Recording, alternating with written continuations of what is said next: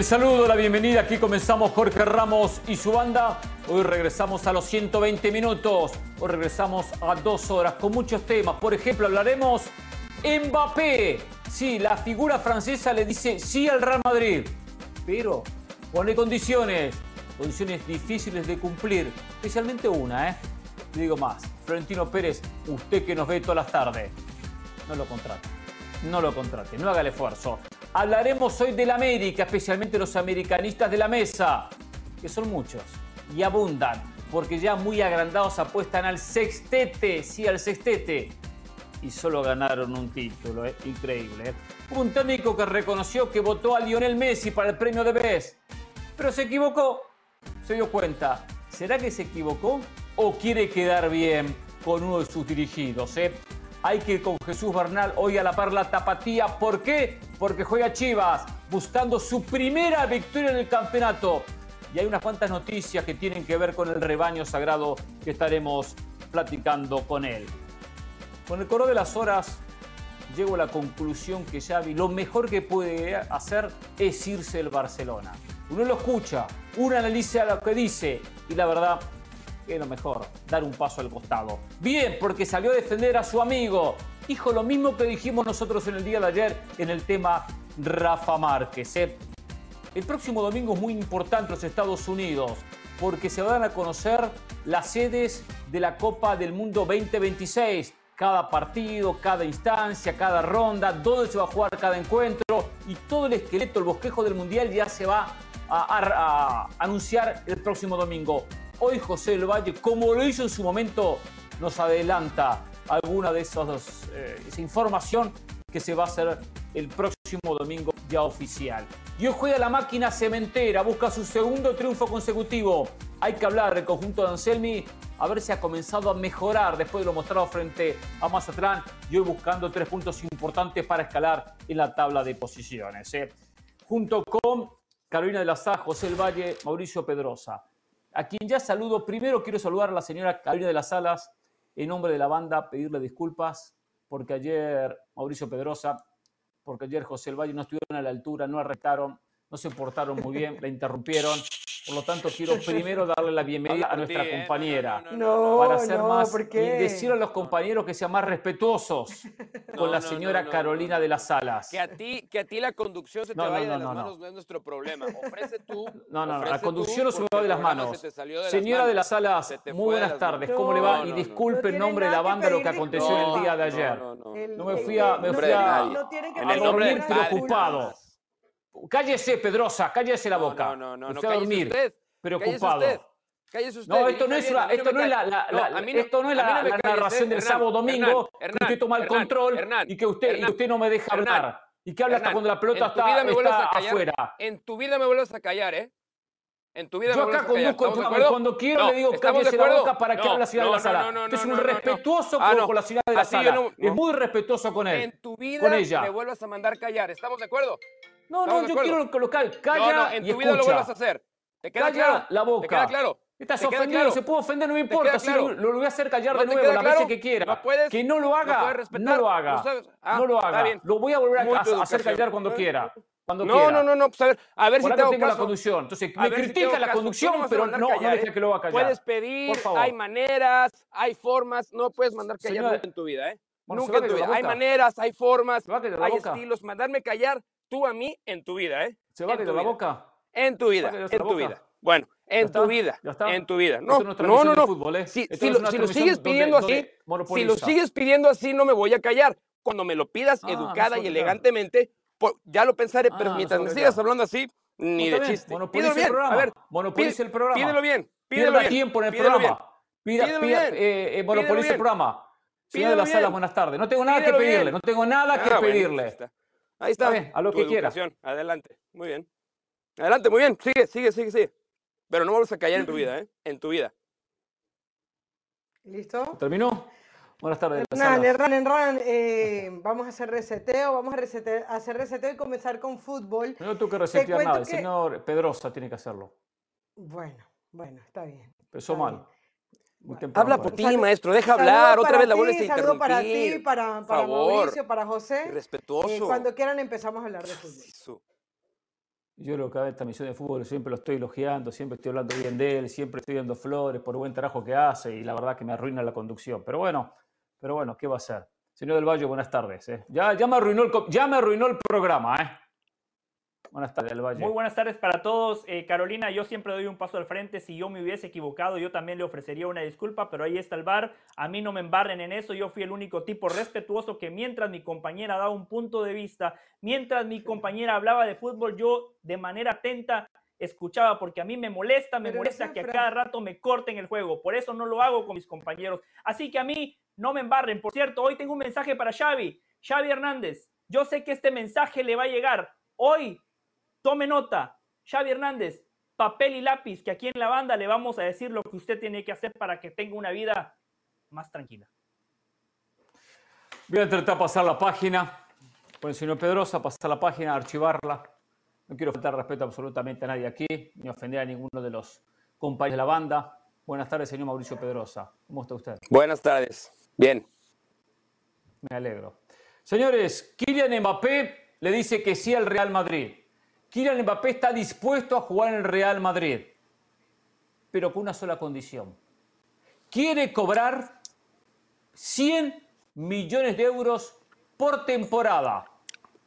Y aparte una prima de 175 millones de euros para la familia, porque el Real Madrid no va a tener que pagar una transferencia, una carta, porque llega libre, porque el 30 de junio termina el contrato en el conjunto parisino. 100 millones de euros brutos, claro está, o sea, 50 en impuestos, 50 para el futbolista, cifra más, cifra menos, lo que hablamos de un salario que estaría duplicando, duplicando lo que, lo que ganan los mejores futbolistas del Madrid. Tony Kroos gana 25 millones, con impuestos se llevará 50, eh, David Alaba 22 y medio, Luca Modri 22, Vinicius 21, Bellingham 20.8, Valverde 17, los mejores salarios que paga hoy el Real Madrid. Por lo tanto, lo que Mbappé quiere es que el Madrid le diga que no, porque Madrid no puede pagar esa cifra, ni debería pagar esa cifra. Si fuese Florentino Pérez, le diría muchas gracias, Kylian Mbappé. Eh, me encantó que haya tenido alguna intención de estar con nosotros, pero no voy a hipotecar un club donde sabemos que no le sobra la plata al Real Madrid pagando 100 millones de euros por año de salario al futbolista francés. Eh, hay muchas razones, pero la económica, por supuesto, que es la más importante de todas estas, porque hoy no está pasando el fútbol español por una, una situación donde el dinero termina sobrando, ingresando y generando cantidades y cantidades. El Madrid tuvo que pedir préstamos para esta eh, ampliación y refacción del Santiago Bernabéu. No le está sobrando dinero para gastar tanto en Kylian Mbappé. Tiene a Vinicius, tiene a Bellingham y a su vez estaría produciendo internamente una inflación. Porque si soy Vinicius, mi compañero se lleva 100 por año, ah, yo quiero ganar más. Y apenas renueven, todos los salarios se van a ir mucho más eh, por encima de lo que están pagando. Lo que llevaría, lo que llevaría lo que pasó en Barcelona, que pagaba, pagaba y pagaba salarios y después el equipo terminó como ya sabemos.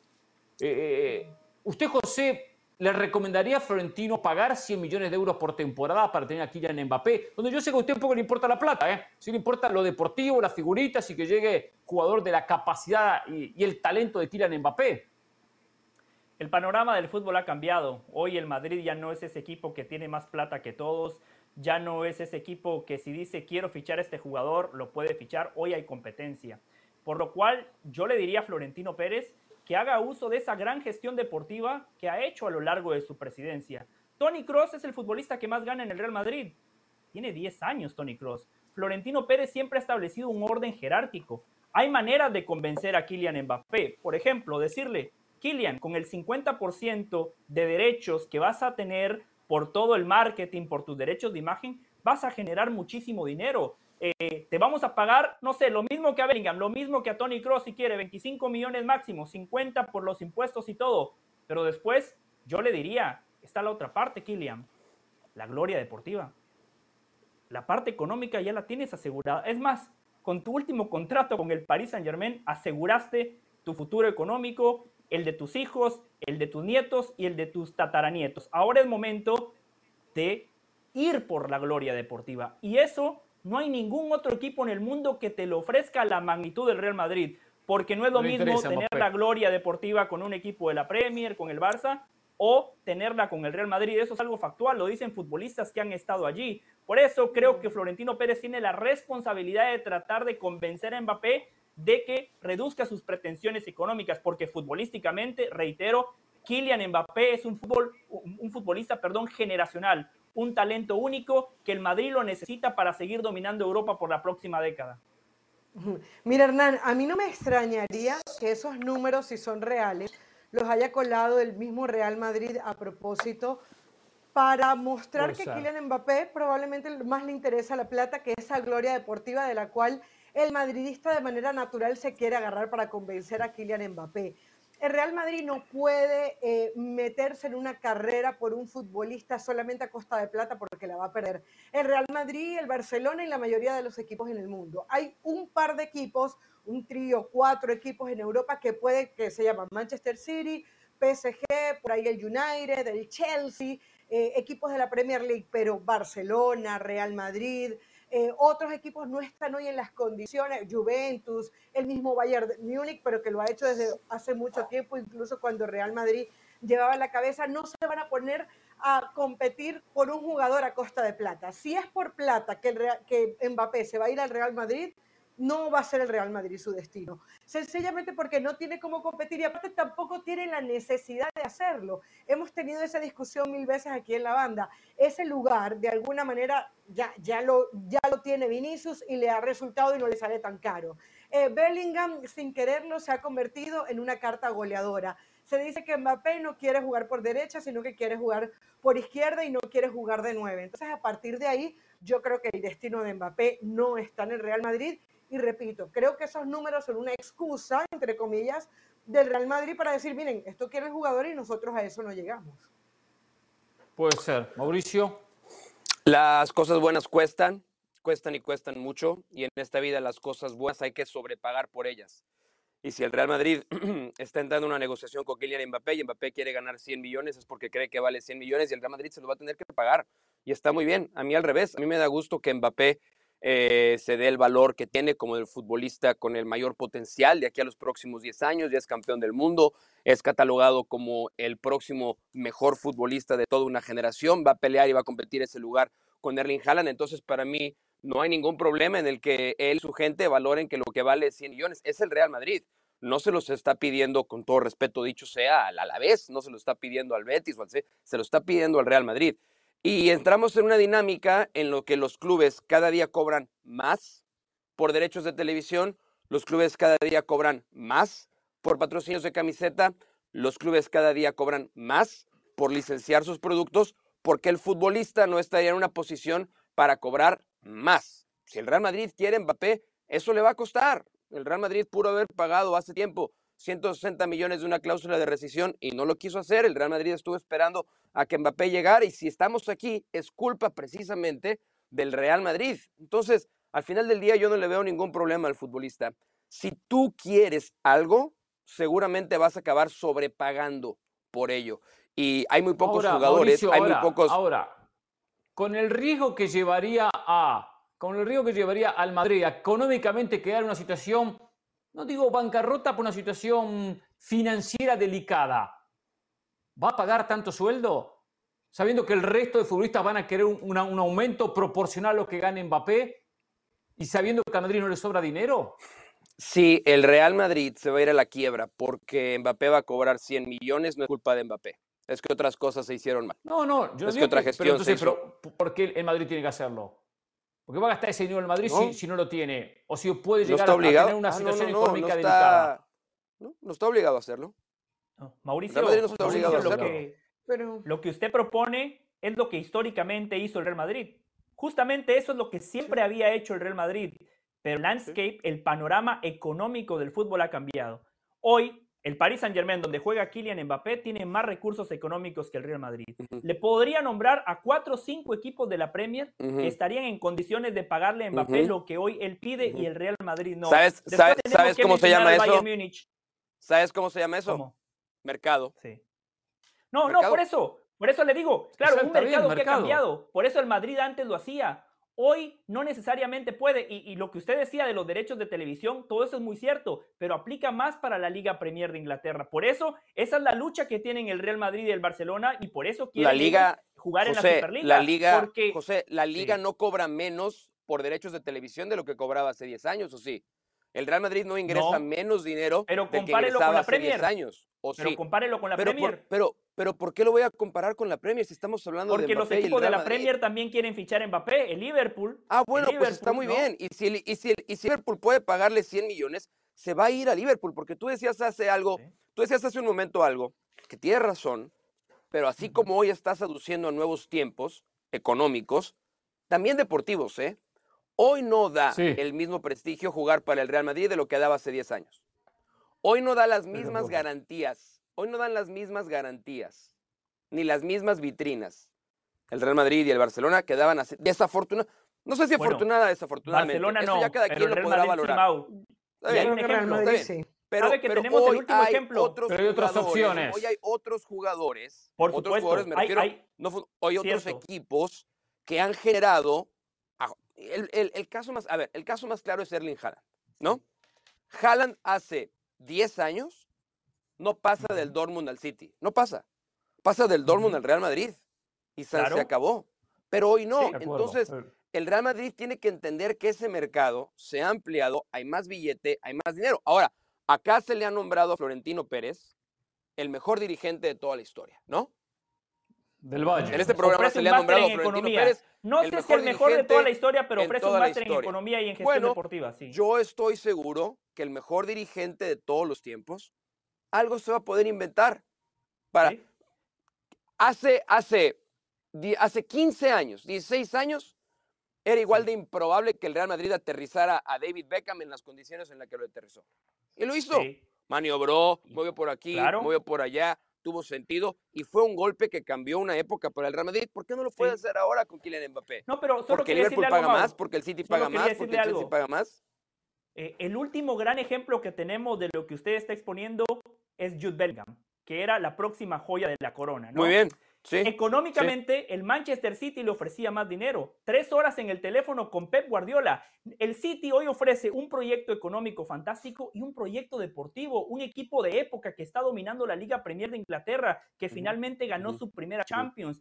E, el equipo que dirige Pep Guardiola, quizás el mejor entrenador en la historia. Después, de manera paralela, Jürgen Klopp y el Liverpool, también con muchos recursos económicos, otro gran entrenador, le ofrecieron a Jude Bellingham más dinero de lo que le ofrecía el Real Madrid. Pero Bellingham dijo, no, no, el Real Madrid, por eso no estoy de acuerdo de que el Real Madrid no siga siendo atractivo. Sigue siendo muy atractivo desde lo deportivo. no es que no siga siendo, no es que no siga siendo atractivo, es que no es Pero eso lo comparte otros equipos. Exacto. Es que hay otros. Y, hay una diferencia para mí entre Bellingham y Mbappé. Mbappé ya era, ya es la gran figura del fútbol mundial. Bellingham se ha hecho figura ahora en el Real Madrid. Era un jugadorazo en el Dortmund. Y era, y era, y era, y era una gran promesa de 20, 21 años, ¿no? Él todavía, tenía, él todavía no llegaba con las credenciales con las que ya llegaría Kylian Mbappé. Yo por eso creo que en este momento Bellingham necesitaba más del Real Madrid de lo que hoy Mbappé necesita del Real Madrid. Tal vez Mbappé A ver, una cosita, a mí me parece completamente válido lo que plantea Mauricio, que Mbappé tiene que pedir lo que quiera y él siente que vale, si él siente que vale 100 millones, maravilloso por él. Pero cuando llega el momento de la negociación para el Real Madrid, eh, Mbappé puede decir misa, pero Real Madrid tiene un contexto y si dentro de ese contexto piensa que Mbappé no es tan necesario, porque hemos visto que deportivamente no es tan necesario, no tiene por qué hacer ese esfuerzo. Hoy, el no, Real Madrid, por supuesto que no. ¿qué, qué, tan más competitivo va a ser de lo que es hoy con Mbappé? ¿30%?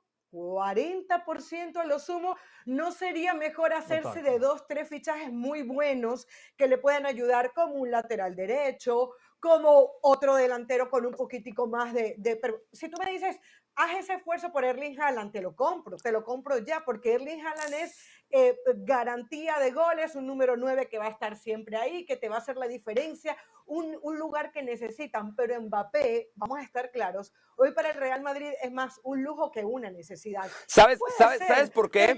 muy rápido, muy rápido. deportivamente ciertas cosas, pero no es una necesidad. muy rápido, claro, muy, muy rápido. Ahí te va por qué. Muy rápido. porque si Mbappé se va a Liverpool y te topas a Liverpool en la final de la Champions y te clava dos y te gana la Champions Mbappé jugando en el Liverpool cuando lo pudiste haber tenido, la afición del Real Madrid no te lo va a perdonar que no lo hayas contratado. bueno, que pongan Eso es parte de la grandeza también. Pero, te voy a Eso es parte de la grandeza también. Pero ¿qué pasa si de repente también se puede dar que el Madrid gane la Champions sin Mbappé y Mbappé no pasa la ronda de grupos o que eliminó en octavos con el Liverpool o con el equipo que fuese? Que ya pasó, ¿eh? Panorama. Ya pasó, exactamente, claro que pasó. Yo eso de la gloria deportiva estoy de acuerdo. La gloria deportiva la puede encontrar en otros equipos. Aparte, ya es campeón del mundo. Ya es campeón del mundo. Puede volver a ganar un mundial. Llevó a Francia a una final de una Copa del Mundo. Puede ir un equipo de la Premier, un torneo más prestigioso que la propia liga y lograr un título. Títulos local o títulos internacionales. Tiene con qué. Potenciaría cualquier equipo protagonista como un sitio como el propio equipo del Liverpool. Hernán, yo te hago una pregunta, por ejemplo, y, y al resto de los compañeros.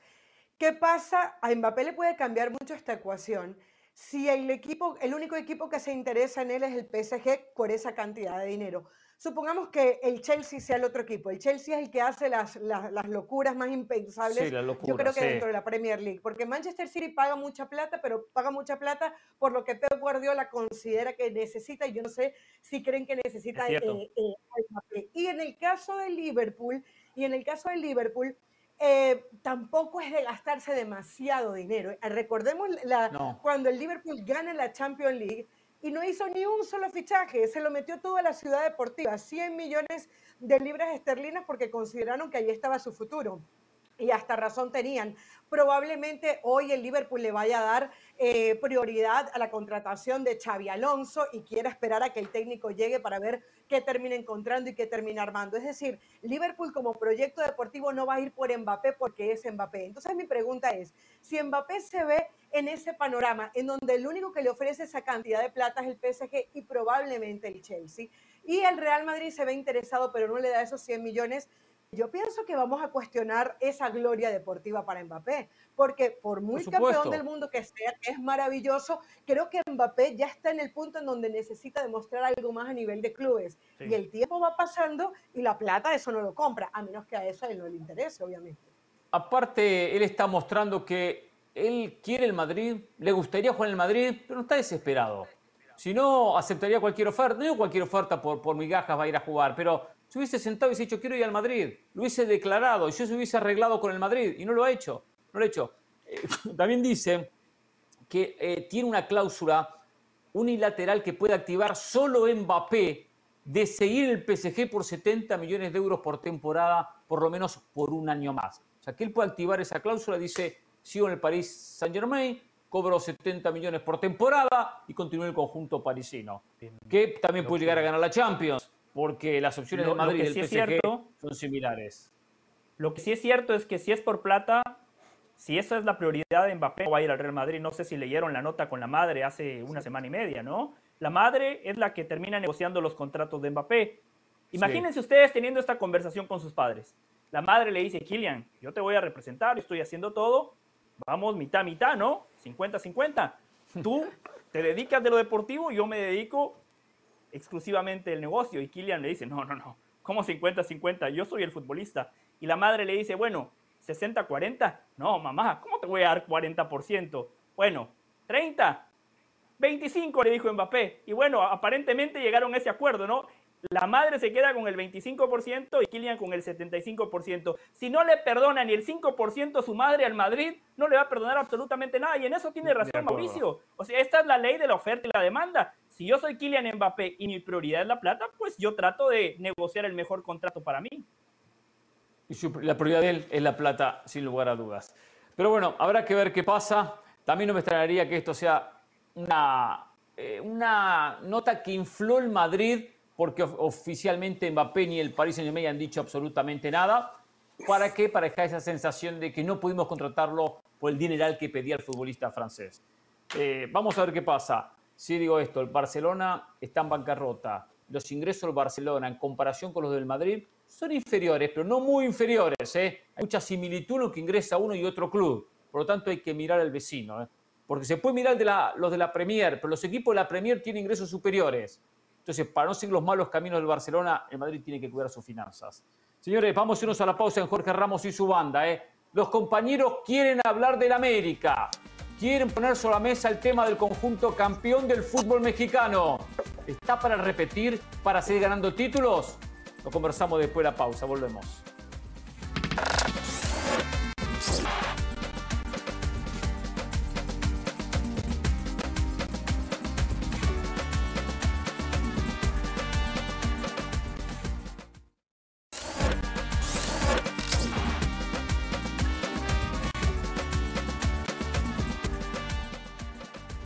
Ustedes saben, el América empató este fin de semana ante Necaxa 0 a 0 en un partido donde Richard Sánchez fue bien expulsado, donde Cambindo fue mal expulsado por Necaxa para emparejar y dejó a los dos equipos con 10.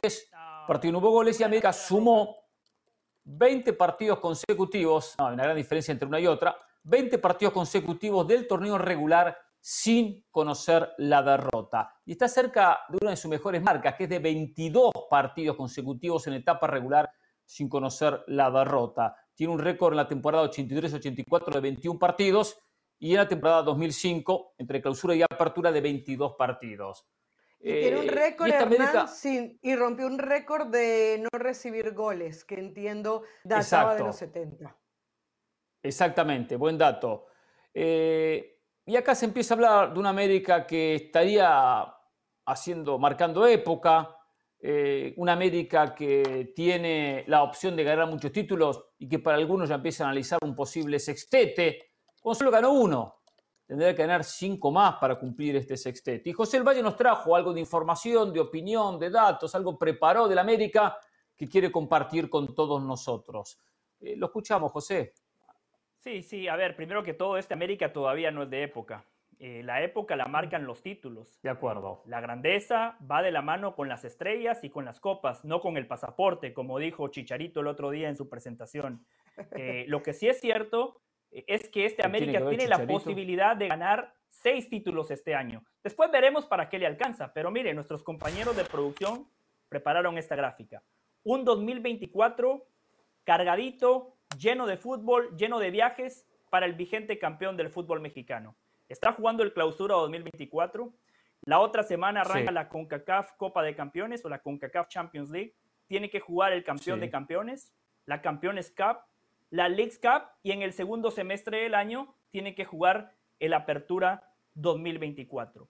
Seis posibles títulos, seis competencias donde América está obligado a ganar como mínimo tres de ellas tres de ellas. Pero yo quiero elogiar el gran trabajo de Santiago Baños. Santiago Baños y el América tenían una deuda pendiente. Era el título de liga.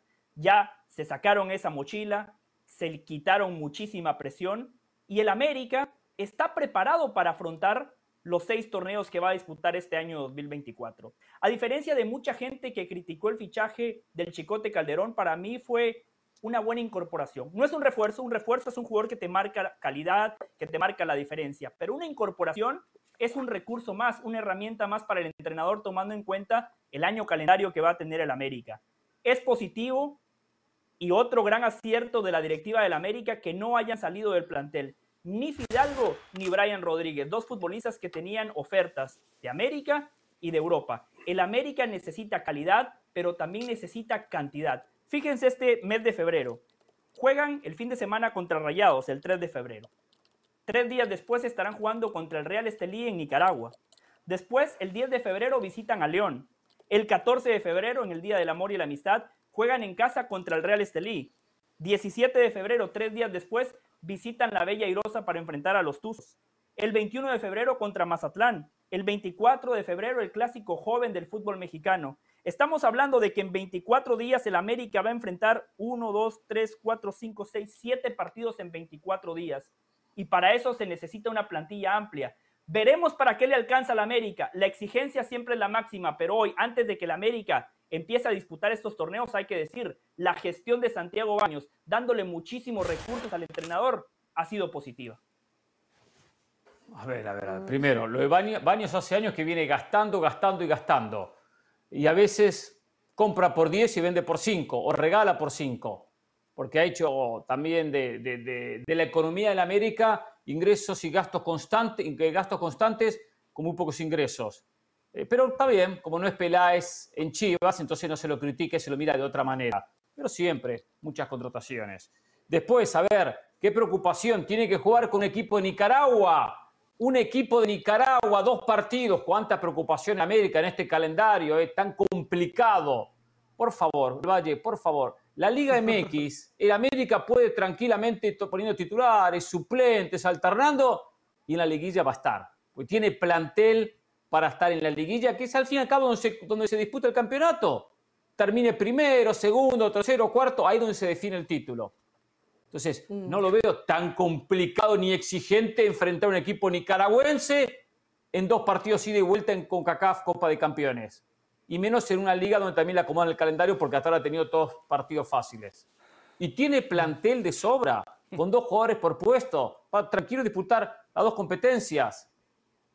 Hernán, yo creo que, a ver, hay un apuro por la gente, y, no lo digo por José del Valle, pero hay un apuro por el americanismo en decir que este equipo ya va a ser de época, se va a llevar por, por delante a todo el mundo. A ver, yo creo que estamos de acuerdo en que América es el equipo favorito, favorito, hasta ahí. La final contra Tigres, la expulsión que necesitó Tigres para que el América pudiese pasar por encima en esa final, es la muestra de ellos. Al América no le sobra nada. América es un gran equipo de fútbol, actual campeón, que juega muy bien, pero repito, no le sobra nada. El único equipo que yo recuerdo que, que goleó, mirando ahí los números un poquito, al Atlético de San Luis 5-0.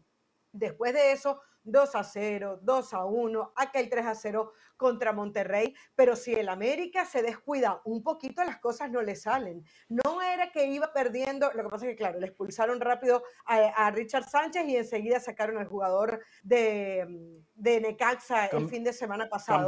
Pero yo pero estoy segura que el América con uno menos podía perder facilísimo ese partido. O sea, no es un equipo que no, va con 10 y va, y va sobrado. Entonces, tienen que ir muy poco a poco, tienen que jugar estos torneos, probablemente sí pueda ese sextete eh, ser alcanzable, pero por favor, cuando uno piensa en el sextete, piensa Barcelona de Pep Guardiola y Bayern Múnich. Guardemos las proporciones y este América está muy lejos de ser eso. Bueno, el América es el, es el Barcelona y el Bayern Múnich de México. Bueno, perdón, Mauricio todavía no ha opinado. Es el Real, Madrid, de las Américas. Es el Real Madrid de las Américas. No, no lo dice José del Valle, no lo digo yo, lo dijo Santiago Solari, que jugó y dirigió en el Real Madrid y después pasó para dirigir al América. Eh, lo que pasa es que la gente sigue esperando que el América pierda y el América no pierde. Ese es el problema. O sea, y las, y las derrotas del América la de la temporada pasada contra el San Luis, después de haber resueltos con una mano en la cintura la ida. Y la otra en Juárez, cuando Jardine tenía dos horas en el trabajo y América tenía medio equipo fuera. Entonces, y si a, y si eso vamos todavía, si el América hubiera tenido dos técnicos que hubieran entendido jugar liguillas antes de Fernando Ortiz y Santiago Solari, ah. eh, pues el América en los últimos no voy a contar el 2024 porque llevamos un mes nada más, ¿no? Pero en los últimos tres años, el América le saca 25 puntos de ventaja al segundo lugar en el cúmulo de puntos. Está bien, nada más ha ganado un título de liga, cierto, 100%. Pero el América es claramente el mejor equipo de la última época en México. Y lo que es más impactante, yo estoy de acuerdo con José Santiago Baños, ha hecho una gestión eh, brillante. Con mucho dinero, sí, pero pues todas las grandes gestiones se hacen con dinero. Lo que decíamos hace rato, si quieres algo bueno, vas a acabar sobrepagando. cuando el otro lo gasta, cuando el otro lo gastaba, lo criticaban. Cuando lo gastaba lo, lo mataban. Piensen en los coches que han comprado, piensen en las joyas que han comprado, piensen en los lujos que se han dado. Siempre acaban sobrepagando por ellos. Nosotros les van a dar algo bueno por una ganga. Eh, y en el América es lo mismo. El América ha tenido que pagar mucha plata por un jugador como Julián Quiñones, rindió inmediatamente. Se dio el lujo de pagar mucho dinero por Kevin Álvarez, va a ser lateral derecho del América, por muchos años. Y así podemos sumarle, sumarle, sumarle. Eh, pero hay que ser congruentes con el americanismo. El americanismo se alimenta de títulos.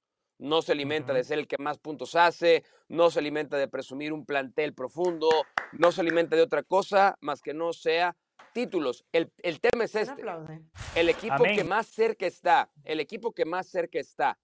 Y no sé cuándo fue la última vez que tuvimos un equipo que estuviera, un equipo de la Liga Mexicana, que estuviera cerca de ganar tantos trofeos y que dijéramos, sí, sí, es favorito, sí, sí, sí, es favorito para este otro, sí, sí, es favorito para este otro también. Ese es el América. Es claramente el mejor equipo del fútbol mexicano. con distancia, ¿eh? Con distancia con Rayados, con distancia con Tigres, con distancia con el Atlético de San Luis, con distancia del que me quieran decir, porque juega bien, no pierde, ya levantó la liga, no se desarmó, no se desarmó el América, por el contrario, poco a poco ha ido sumando lo que decía alguien, no me acuerdo quién lo dijo, de a dos jugadores por posición. ¿Cuántos más pueden presumir eso? No tantos. Repita lo que dijo en Ahora o Nunca, Scratch du Cuapa, es así. El Scratch du Cuapa, así es, así es. siento... Muy buena, muy buena la frase, pero no pega con el América de hoy todavía, todavía no. No, no, ¿Todavía no? No, no, no pega. claro que así. Me encanta, me encanta como titular, o sea, me encanta como titular, me parece súper creativo, muy bien para el ¿La temporada pasada sí o no? Pero... Bueno, el América ha ganado más títulos Brasil en la última época. La temporada pasada que fue el equipo más goleador, menos goleado el mejor local, el mejor visitante. Fue el mejor equipo. general. Fue el mejor ¿Esta temporada sí o tampoco pero ahí? Que no, pero, pero la diferencia en esa final con Tigres no se vio hasta, la, hasta, hasta que le expulsaron un jugador a Tigres. O sea, cuando llega la hora de la chiquita, tú lo dijiste bien. Con dos técnicos. No, ah, bueno. Ah, si hubiera tenido otro técnico, hubiese ganado. E no igual, los títulos. E, ¿Cuánto no tuvimos e, que esperar para ver la 14 igual de América? Y acá el título contra eh, Tigres eh, igual, lo ganó. pero, ¿qué, pero ¿qué necesitó para ganar? El América es el único equipo. El América es el único equipo. El América es el único equipo criticado hasta cuando gana.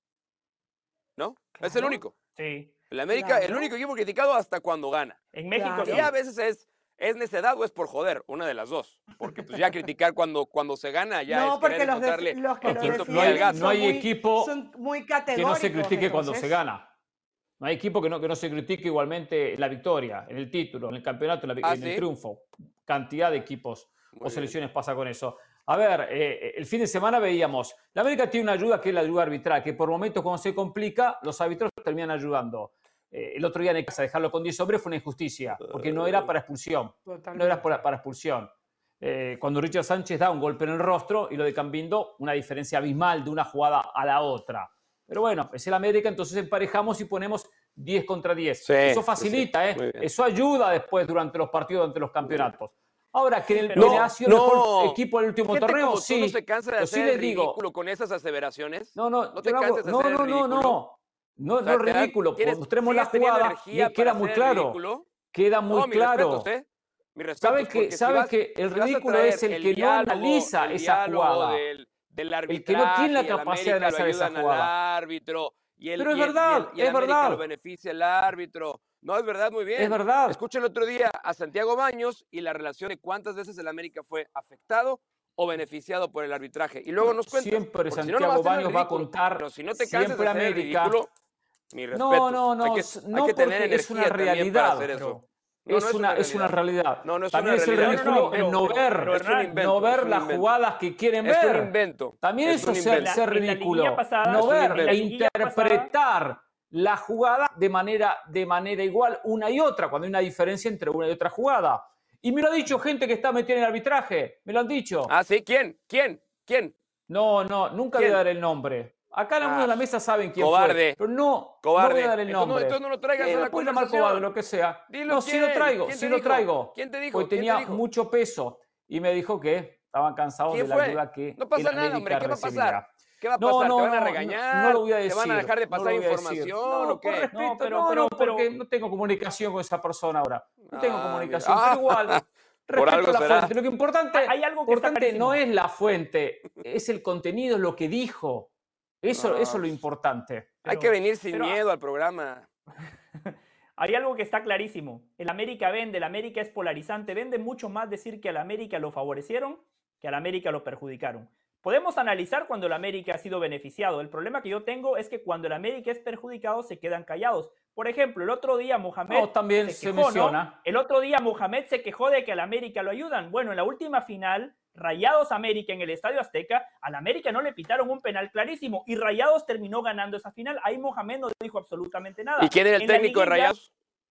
Mohamed, Mohamed, eh, Mauricio, en la última liguilla, en el partido de ida América-León, al América claramente el árbitro le metió la mano. En el partido de ida de la final contra Tigres, Carioca tuvo que haber sido expulsado y ahí la gente no dice nada. Después dicen, oh, es que la expulsión. La pregunta es, ¿Fulgencio estuvo bien expulsado? Por supuesto que sí, es una agresión cuando la pelota no está en juego. Reglamentariamente nadie puede venir a decir que al América lo favorecieron en esa final. Ese es el problema que yo tengo. Cuando les conviene, magnifican la narrativa de que al América se le ayuda. Cuando al América se les perjudica, se quedan callados. Y cuando los americanistas les conviene, hacen lo mismo. O sea, los americanistas hacen exactamente lo mismo. Nunca ven nada a favor siempre todo es en contra. Entonces, y se coloca como Pero tomemos como ejemplo lo que usted dijo contra Necaxa. Ninguna de las dos expulsiones contra fue. Necaxa. Ninguna de las dos expulsiones fue. Lo que pasa Perfecto, es que está bien. Entonces, a Necaxa lo perjudicaron. Ahora. Eh, de alguna manera que, que, que, el que, el rival tuviera sangre en la cara, etcétera, como que eh, eh, se justificaba de alguna manera. Eh, pero ninguna de las dos fue. Ahora, ¿por qué si el América es tan superior, por qué no, no ganó, no goleó a Necaxa en ese partido? Pregunto yo. Pues es que mira, te puedo hacer la misma pregunta de por qué si el Bayern Múnich es tan superior, ¿por qué no goleó al Augsburg? No, no, no, no, se trata de que lo, no se trata de que lo goleó, no. Es que ni siquiera en el, en el, en el contexto del partido, el América fue muy, superior. Muy superior. O sea, parafraseo, no, lo que pasa es que parafraseo, parafraseo. Lo que pasa es que ustedes me si quieren hablar. A ver, no importa el fútbol, todo, ¿por todos los fue capaz de ganarle al Unión Berlín?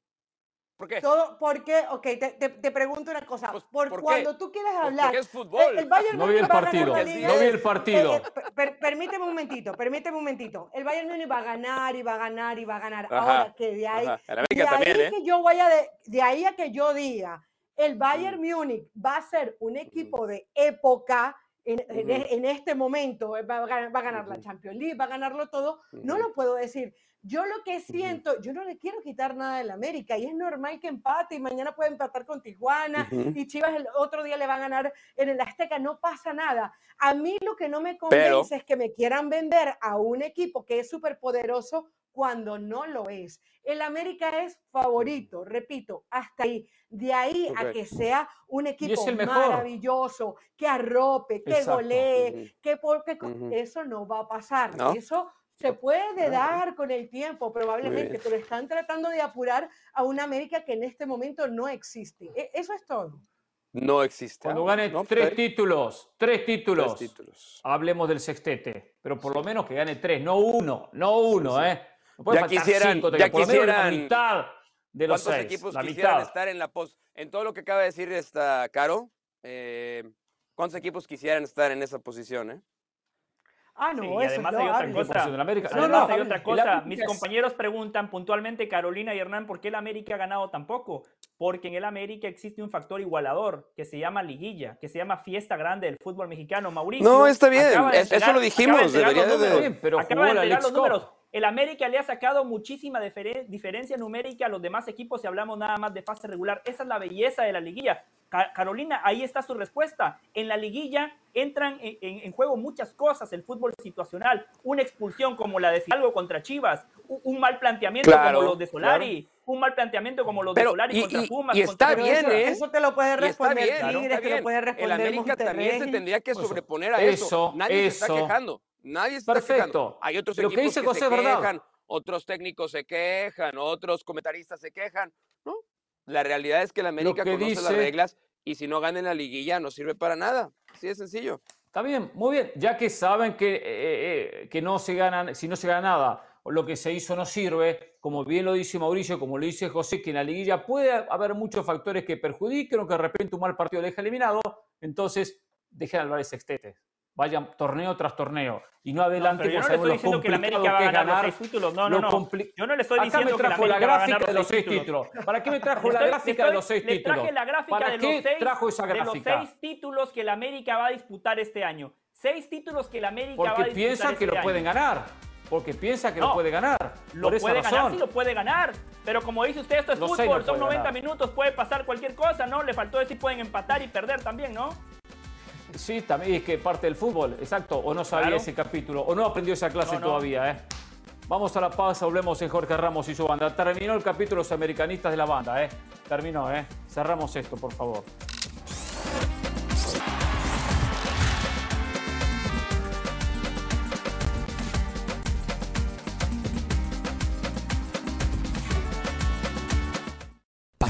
Determinación y constancia es lo que te hace campeón y mantiene tu actitud de ride or die baby.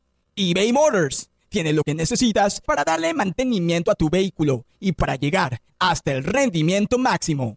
Desde sobrealimentadores, sistemas de sonido, tubos de escape, luces LED y más. Si buscas velocidad, potencia o estilo, lo encontrarás todo en eBay Motors. Con más de 122 millones de piezas, siempre encontrarás justo lo que buscas. Y con Guaranteed Fit de eBay, tienes la garantía de que tu pieza quede perfectamente a la primera o se te devuelve tu dinero. Porque con eBay Motors, quemas llantas y no tu dinero. Con las piezas que buscas, a los precios que quieres, tu auto se convertirá en el MVP que te dará el triunfo. eBay Motors. ebaymotors.com Solo para artículos elegibles se aplican restricciones.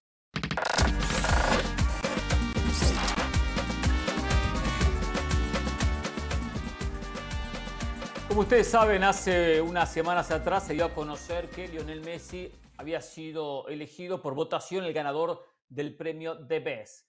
Que habían empatado en la votación con Erling Haaland, pero el primer criterio de desempate, que son los votos de los jugadores, de los capitanes de las elecciones, Messi tenía más votos que Haaland y por eso se quedó con el premio con la distinción. Pero aconteció que alguien que votó se arrepintió, lo analizó, lo pensó y se dio cuenta con el tiempo que no había tomado la decisión correcta, cuando el voto tiene mucha importancia después de este empate que hacía referencia. Eh, ¿Qué pasó, Carolina? Hernán, eh, a ver, les cuento un poquito cómo, cómo llega la noticia de la manera más natural en esa en esa mm, investigación que uno hace antes de la reunión de producción, se puede buscar algunas de las noticias más importantes. Entro a la página de, ¿Hay junta de producción? Ahí, ahí está el link. Hay junta de producción. Sí, sería bueno que participara también. ¿eh? Estás, estás Nunca me han invitado. Para. Nunca me han invitado. ¿A qué hora es? ¿A qué hora es? Mañana, mañana a, las 10 de la, mañana. De, este. y esa hora una del este a las 10 del Pero me avisan, mándenme un mail con los temas y con eso estamos bien. igual, igual, se da de todo un poco, igual se da de todo un poco ahí. Y luego el programa es dinámico, como te has podido dar cuenta. Pero a ver, em, sale, la, sale, sale la noticia, pero me llamó la atención porque venía de un tipo muy serio, que yo creo que futbolísticamente y como persona es muy serio, como Roberto Martínez, ex técnico de la selección de Bélgica, español con tanto recorrido en el, en el fútbol inglés y hoy director técnico de la selección de Portugal. Entonces, no, no sale directamente qué pregunta le hace el medio, que es a bola, y justamente, ¿no? Eh, y entonces eh, él dice que sencillamente que se equivocó, que él cuando votó por Leo Messi pensaba que estaba comprendiendo el, el, periodo que, por el cual votaba por el mejor jugador, incluía el Mundial de Fútbol. No se dio cuenta que era un día después, 19 de, de diciembre del 2022. Y que él piensa, dijo además, que él piensa que ese error que tuvo él lo tuvieron muchos.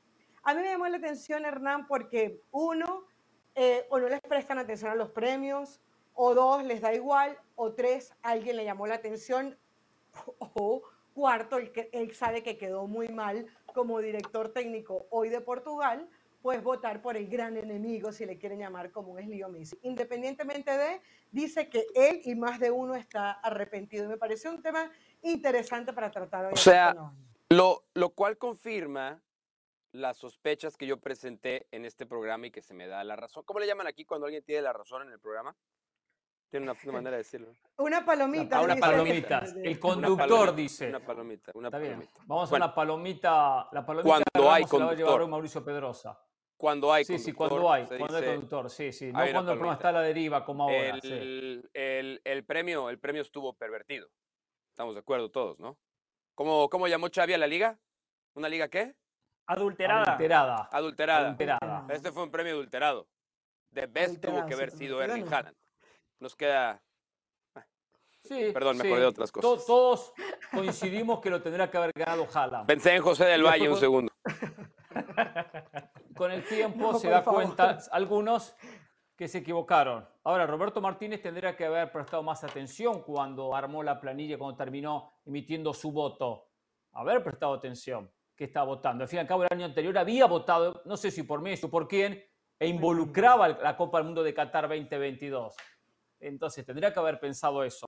Lo que pasa es que seguramente a Roberto Martínez, como técnico de Portugal, le habrán dicho, Cristiano está molesto, votaste a Messi. Y cada voto ahora fue fundamental, porque no es como a veces cuando ganan por 20, 50, 80 votos. Fue muy parejo, cada voto terminó siendo fundamental y clave en, la, en, la, en, esta, en esta paridad entre Messi y Haaland. claro, le van a pasar factura, y especialmente el propio Cristiano Ronaldo, que su técnico, de su selección, terminó votando a Messi. Por eso, claro, cometió un error al votar a Messi, dice mm. ahora. Pero ¿sabe qué? La historia dirá que el premio lo ganó Messi, que Messi tiene tres de Messi y Cristiano tiene dos, y eso no lo va a borrar nadie, aunque haya sido injusto porque lo terminó siendo. Pero aquí me parece que Roberto Martínez hace un ejercicio de sinceridad. Yo conozco muchos periodistas que no sabían que el Mundial de Fútbol ya no entraba para la votación del Debes. Periodistas, colegas que en teoría se tienen que preparar para dar una opinión. Es perfectamente comprensible que los entrenadores y los capitanes no tengan ni idea, no tienen idea, porque muchos de esos entrenadores y futbolistas piensan que hay que votar para hacerle un homenaje al jugador. Si el premio es por un homenaje, yo también voto a Leo Messi si el premio es por rendimiento, por desempeño, realmente no puede haber otra lectura que Erling Haaland era el claro ganador del Debes. O sea, no hay ni cómo justificarlo. Hasta los porristas de Messi lo han admitido. Hmm. De acuerdo, esto no podía, no podía haber una segunda lectura. Pero bueno, por eso tanta molestia, porque Messi ganó cuando lo mereció. Cuando no, no lo mereció, también lo terminó ganando. Por eso es que termina molestando tanto. Sí, Carol. No, digo yo que va a tener que eso convertirse prácticamente con la presión social y política que hay como los presidentes, cuando uno es presidente, el voto tiene que ser secreto porque ya el hecho de que se haga público parece que es un, pecado por quien votaste. Algunos quedan expuestos, ¿eh? Y después vienen los pases de factura, ¿eh? Hay que ir con Jesús Bernal, porque hoy juega Chivas. Hay novedades en la Perla Tapatía. Volvemos.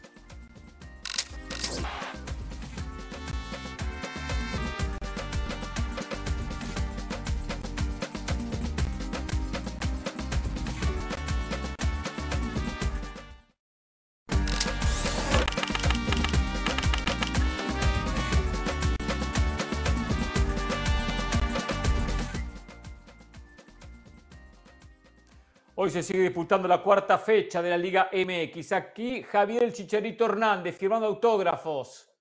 Ya en territorio tapatío, en Guadalajara, ya entrando con su equipo y esperando ponerse en forma, en forma física, en forma futbolística, y todos esperando el debut del goleador, de la flamante incorporación del conjunto de Guadalajara. Hoy me imagino que estará en el estadio viendo a sus compañeros, viendo a su técnico, viendo a su equipo, viendo lo que puede llegar a ser la primera victoria de Chivas ante el conjunto de Toluca. Y ahí nos vamos con Jesús Bernal a las afueras del estadio para que nos cuente novedades, cómo está el ambiente y especialmente qué esperamos de esta noche. ¿Será la primera victoria del equipo de Fernando Gago? ¿Está presionado Gago en conseguir estos primeros tres puntos? ¿Cómo te va Jesús? Bienvenido, ¿cómo estás? Saludos Hernán para ti, para toda la banda, muy buena tarde. Pues digo, todavía son las personas que vienen a trabajar justo al partido porque faltan muchas horas todavía para que arranque. Será a las 10 de la noche, tiempo del este en los Estados Unidos, 7 del Pacífico, así es que falta, falta todavía tiempo para, para este enfrentamiento. Presión como tal no hay, pero sí la necesidad de sacar los tres puntos porque hasta ahora no ha ganado el equipo de las Chivas. Habrá que, dejado, eh, habrá que dejar esa cuestión en claro. Y ojo, Hernán, malas noticias. JJ Macías no juega el día de hoy. Está bajo cuidados, le quieren dosificar las cargas y está descartado para el duelo de esta noche. Algo, algo me enteraba por ahí que tendría que ver esta lesión o esta, este cuidado. Eh, porque habría recaído sobre el problema que había tenido en la rodilla, la lesión que lo aportó mucho tiempo en los campos de juego. ¿Eso es correcto, es así o es algo diferente? No. ¿No? No, a ver, tenemos un problema de comunicación. Eh, ah, perfecto, mejor. un tema de preventivo, justo para, para evitar que evitar que pueda recaer. Eh, de la rodilla está perfecto, de hecho se espera que contra San Luis esté, simplemente es una de las cargas, es todo. El otro día fue reemplazado al término de los primeros 45 minutos. Fue reemplazado porque no estaba contento Gago con su rendimiento, lo vio muy, muy individualista, remata mucho al arco y muy desviado. o simplemente esta cuestión física ya comenzaba a pasar factura.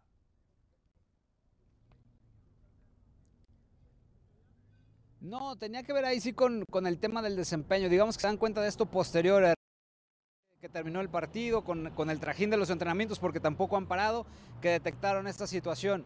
Eh, no, no, digamos que no ha agradado todavía del todo el funcionamiento de JJ, porque no ha logrado marcar y como dices, ha pecado de individualista. ¿Quién, quién arrancaría hoy como centro delantero? Cowell. Exactamente, el México americano Kate Cowell sería el encargado de estar en el ataque el día de hoy. ¿Estaría repitiendo Mateo Chávez como lateral por izquierda o jugaría Castillo en su lugar, tomando en cuenta que tuvo un mal primer tiempo en el partido contra Cholos?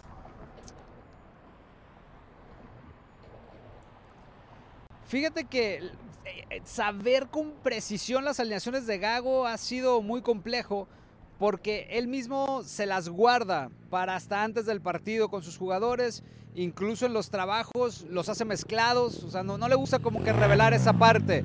Eh, Mateo Chávez le encanta, eso es un hecho, le gusta mucho a, Fernando Gago, pero no podría descartar que Castillo, después del segundo tiempo que tuvo contra Tijuana, pudiera aparecer. De acuerdo, ¿eh? y Mateo tuvo problema, el joven canterano tuvo problema en la marca, por ahí, los de, por ahí llega la, la jugada del gol, casualmente el 1 a 0 del equipo de Miguel Herrera. A ver, un poco de morbo en la noche de fútbol. Alexis Vega va a jugar con Toluca, podría jugar y ir al banco de suplentes, tendría minutos, es esperado de manera especial el ex Chivas.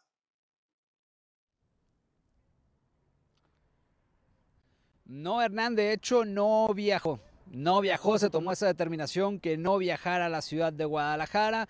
Lo quieren guardar para que debute en la ciudad de Toluca acusan de que todavía tiene temas físicos que resolver.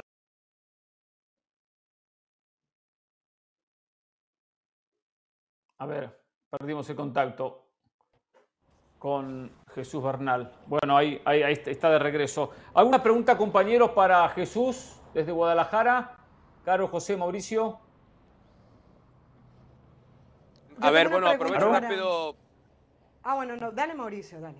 A ver, muy, muy rápido nada más, porque creo que realmente el tema de hoy en Chivas es el video viral en el que Chicharito le contesta de un modo muy grosero, ofensivo, déspota a una de las personas de mejor trato que he conocido yo en mi vida en estos medios, que es Toño Moreno. No sé, yo creo que Jesús Bernal ya lo vio. Una cosa es lo que hemos visto delante de las cámaras y todo, pero me interesa saber mucho eh, la gente que ha estado en Chivas durante un periodo largo.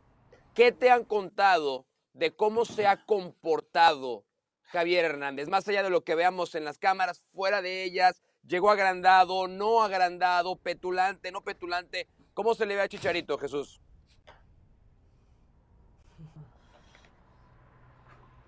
Saludos, Mau, buena tarde. Mira, me dicen que Chicharo sigue siendo el tipazo que siendo esta, esta persona muy similar a la que se fue y que incluso en el trato que ha tenido con los propios aficionados ha sido muy bueno, se ha tenido a atender absolutamente a todos ellos. Entonces digamos que su círculo cercano, las personas con las que ha tenido relación durante mucho tiempo, no notan ese cambio. No sé si tiene que ver un poco más con la cuestión de las cámaras o algún tema.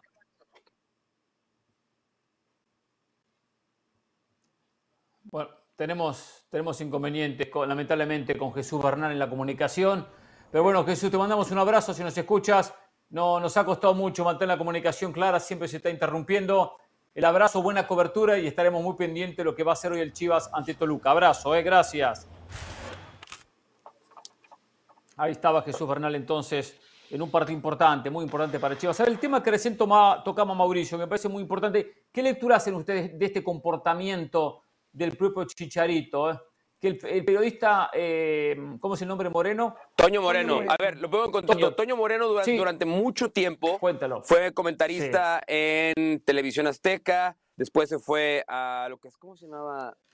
TDN. Y él es ahora el presidente del Salón de la Fama del Fútbol de Pachuca. Claro. Él es el principal responsable. De verdad, es una de las mejores personas que he conocido en este medio. Y si no me hizo la pregunta, la puesta en todos lados, ya la podrán ver es una pregunta muy legítima, en buena onda, y le dice, ¿cómo calificarías tu estancia en las distintas etapas de los equipos a los que pasaste? Y la, y la respuesta de Javier a mí me pareció muy grosera, innecesariamente grosera. Y yo sé que él viene a veces con este, este pues no, pues no, no, quiero decir que le lavaron el cerebro porque es muy grave decir eso, entonces no lo voy a decir. Pero, con esta, con, no, no, no, no lo dije, no lo dije. Pero con esta actitud de, ahí te va, una superioridad moral que no necesitamos de él.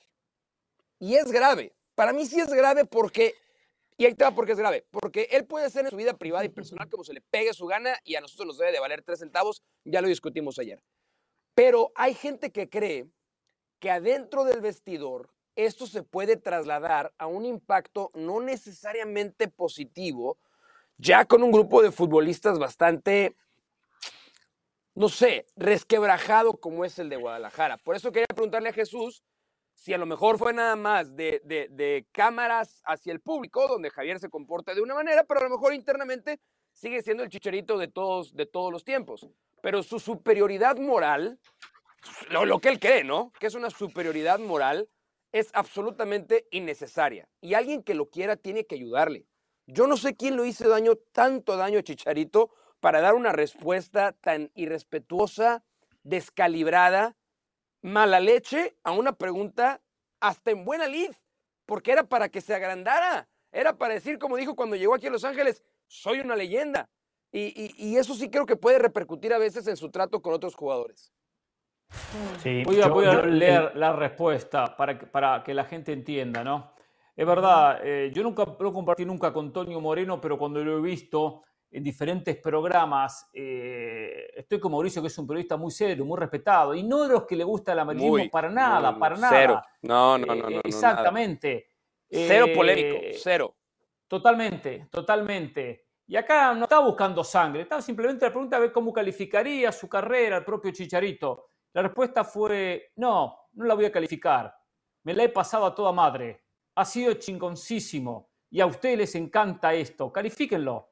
A mí me vale madres. Yo por eso no estudié para, para perseguir una pelota, para no, para no calificaciones. Eh, lo leí textual. Así fue como respondió. Digo, pues Mauricio se, se, agarra la cabeza, pero es así. Eh, mal, muy mal Chicharito. Estoy de acuerdo. Mal de Chicharito. Es que yo, yo lo que estoy Esto no es la, respuesta de un líder, que el otro le decía, mm. casualmente ayer lo hablábamos.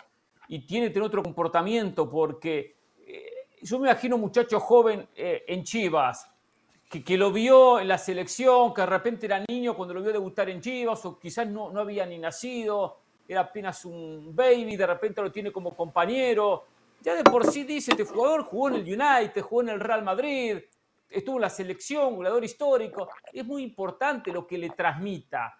Y no le puede transmitir este comportamiento. Tiene que tener eh, en el vestuario una, una comunicación con el joven que, que, realmente lo haga sentir cómodo y bien y no que le está por encima al resto. Y son, son respuestas que no ubican bien a Chicharito, está muy desubicado en muchas, muchas ocasiones. Mm.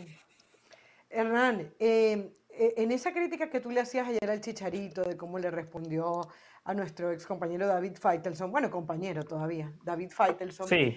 Em, y ahora esta respuesta que da. Ah, caray, que el Chicharito, sí, claro, sigue siendo colega, no, es, no, somos parte de la misma ah, empresa, pero sigue siendo. Colega, y, ante todo es un compañero. Y ante todo es un compañero, ante todo es un compañero, sin ninguna duda.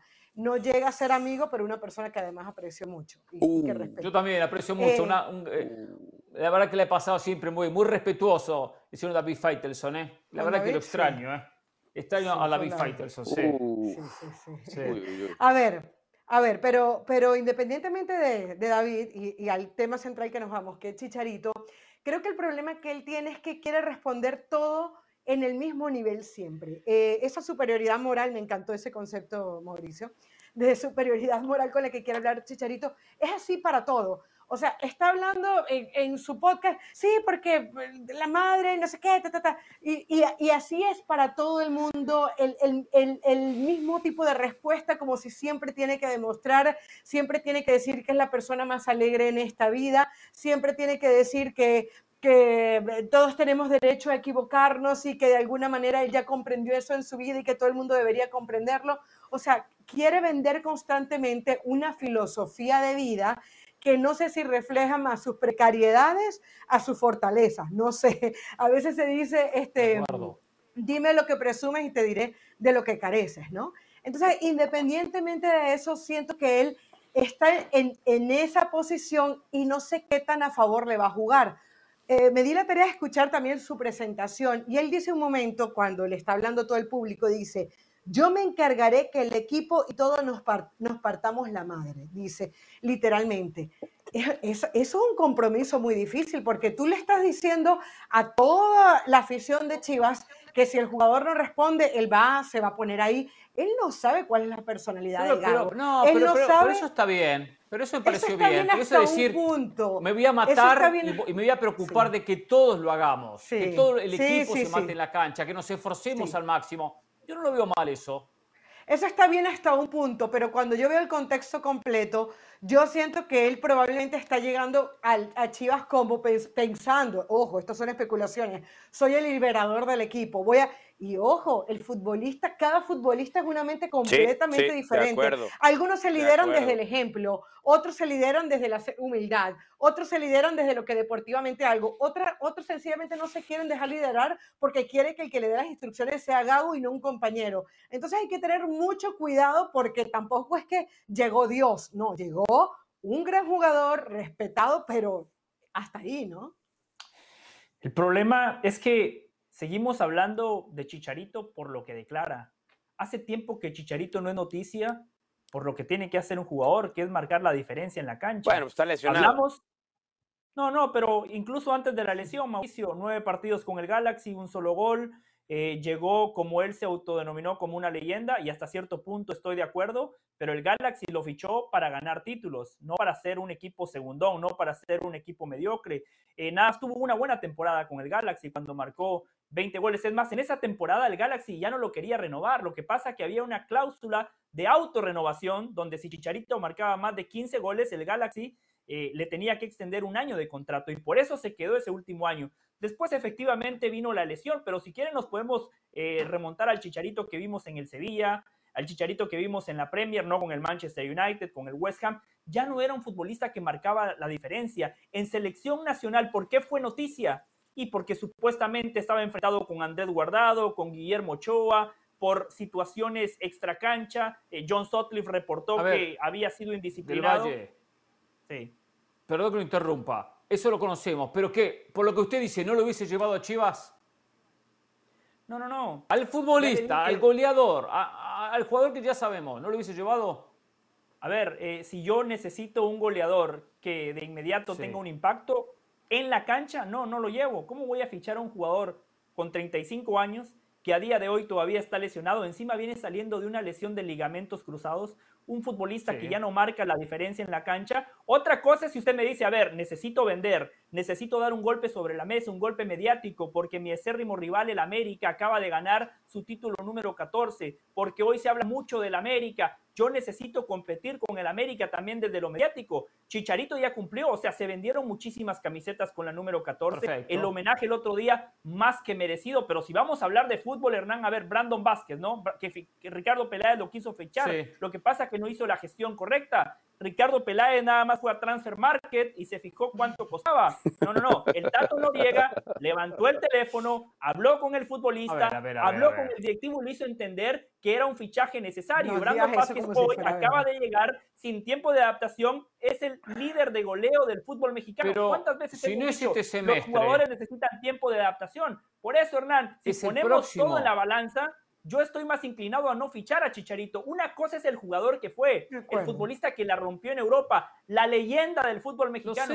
Otra cosa es el futbolista de hoy. Y el problema que tiene Chicharito, ustedes lo escribieron muy bien, siempre está a la defensiva, es beligerante, es belicoso, es una persona revanchista que cada vez que tiene un micrófono quiere mandarle dardos directos a sus rivales. Y lo que decía Mauricio, una cosa es que le responda así a periodistas agresivos, no sé, periodistas políticos, otra cosa es hacerlo con Toño Moreno. Faitelson, sí. José del Valle. José del Valle. Yo, lo voy a lo siguiente. Todos sabemos el tema de la lesión. Pero, pero la apuesta no es solo para este campeonato. Bueno, para este campeonato y para, para el que viene y para el año entrante. Entonces, eh, Chivas, que no le sobra talento, que le sobra jerarquía, que le cuesta comprar jugadores, que seguramente Brandon Vázquez llegó a la oficina de Amaury Vergara, la información y Amaury ha dicho, ¿cuánto? No, mucha plata, olvídate. Y no es que Tato Noriga hizo mucho mejor las cosas. Lo que Tato Noriga tiene la plata que no tenía Peláez o que no tiene Fernando Hierro. a Peláez le dieron 40 millones de dólares para arrancar su gestión. Bueno, cuenta cuánto le dieron a Baños, que, que se gasta, gasta y gasta. 40 millones y compró lo que pudo comprar, lo que pudo comprar con 40 millones. Donde Chivas le termina vendiendo mucho más caro. Pero no alcanzó con 40. Porque eh, América para ganar cada seis meses se gasta 40. 40, 40, 40, 40. Lo que pasa acá no decimos nada. pero, pero, hay una realidad. pero, Chicharito llegó a Chivas por su pasado y no por su presente. Todos tenemos que y, y, yo quiero agregar algo a eso. Ya, ya sé que vamos a cortar muy, muy rápido. Que tenga cuidado la leyenda, ¿no? Porque las leyendas se consuman cuando termina su carrera. El paso de Chicharito en Chivas todavía puede condicionar cómo nos acordemos de su carrera. Y nosotros no nos va a dar miedo calificarlo. A nosotros no, nos va a dar miedo calificarlo. Lo que hizo ya está, pero eh, Mauricio, lo que hizo nadie lo borra. No, no, no, nadie lo borra. No, podrá tener una pésima, podrá ser. Pero la leyenda es de cuando empiezas a cuando terminas. y como bien apunta José del Valle, Javier Hernández lleva cinco años en el que no ha pasado nada en su carrera. Nada, no, no, no, En el Galaxy marcó una cantidad de goles. En el que no ha pasado, nada. El anterior marcó goles. No ha pasado nada. No ha pasado nada en su Marcó goles el Galaxy, también lo tienen que acompañar. No vaya a estar dos años en Chivas y nos acordemos de cosas que nos haga calificar. Voy a hacer otro Oribe Peralta. ¿Cuánto pasará? ¿Cuánto pasará para que México tenga un delantero en el United y en el Real Madrid?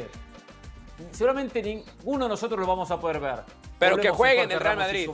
Pero que juegue. Bueno, jugó, hizo gol en la Champions, tomó una cerveza antes. Hizo un gol.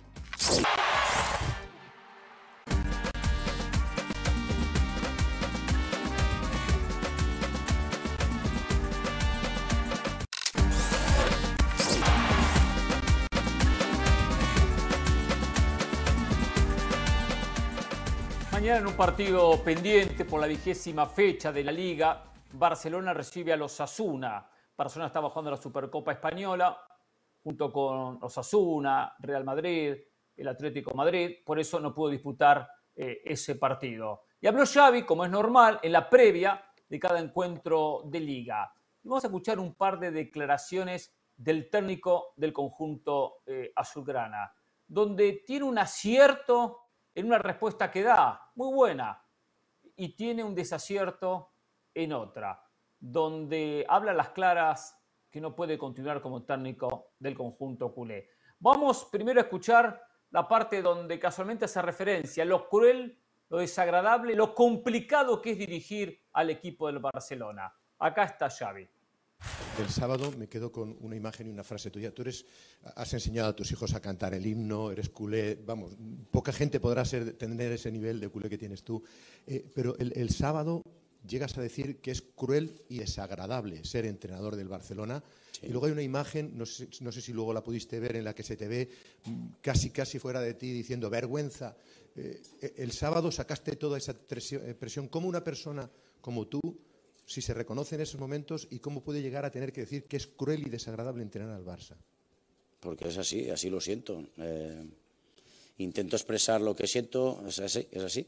Te hacen sentir que no vales a diario. Le ha pasado a todos los entrenadores.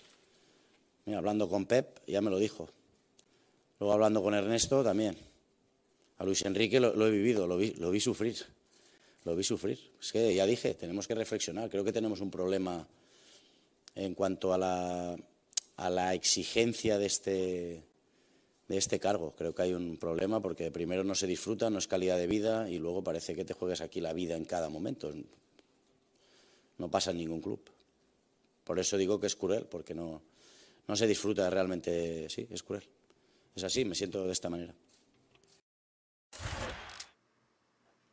Antes de, analizar con los compañeros esta fuerte declaración de Xavi, donde eh, eh, apuesta o redobla la apuesta de lo cruel y desagradable que dirigir a Barcelona. Vamos a escuchar lo que también habló sobre Rafa Márquez, eh, lo que muchos criticaron, que se estaba postulando para ser técnico del Barcelona en caso que Xavi, por supuesto, eh, se ha despedido o, a partir de junio, cuando dé un paso al costado. Está en catalán, pero con la traducción por debajo y aparte es muy, muy entendible lo que dice Xavi sobre su amigo Rafa Márquez. Aquí está.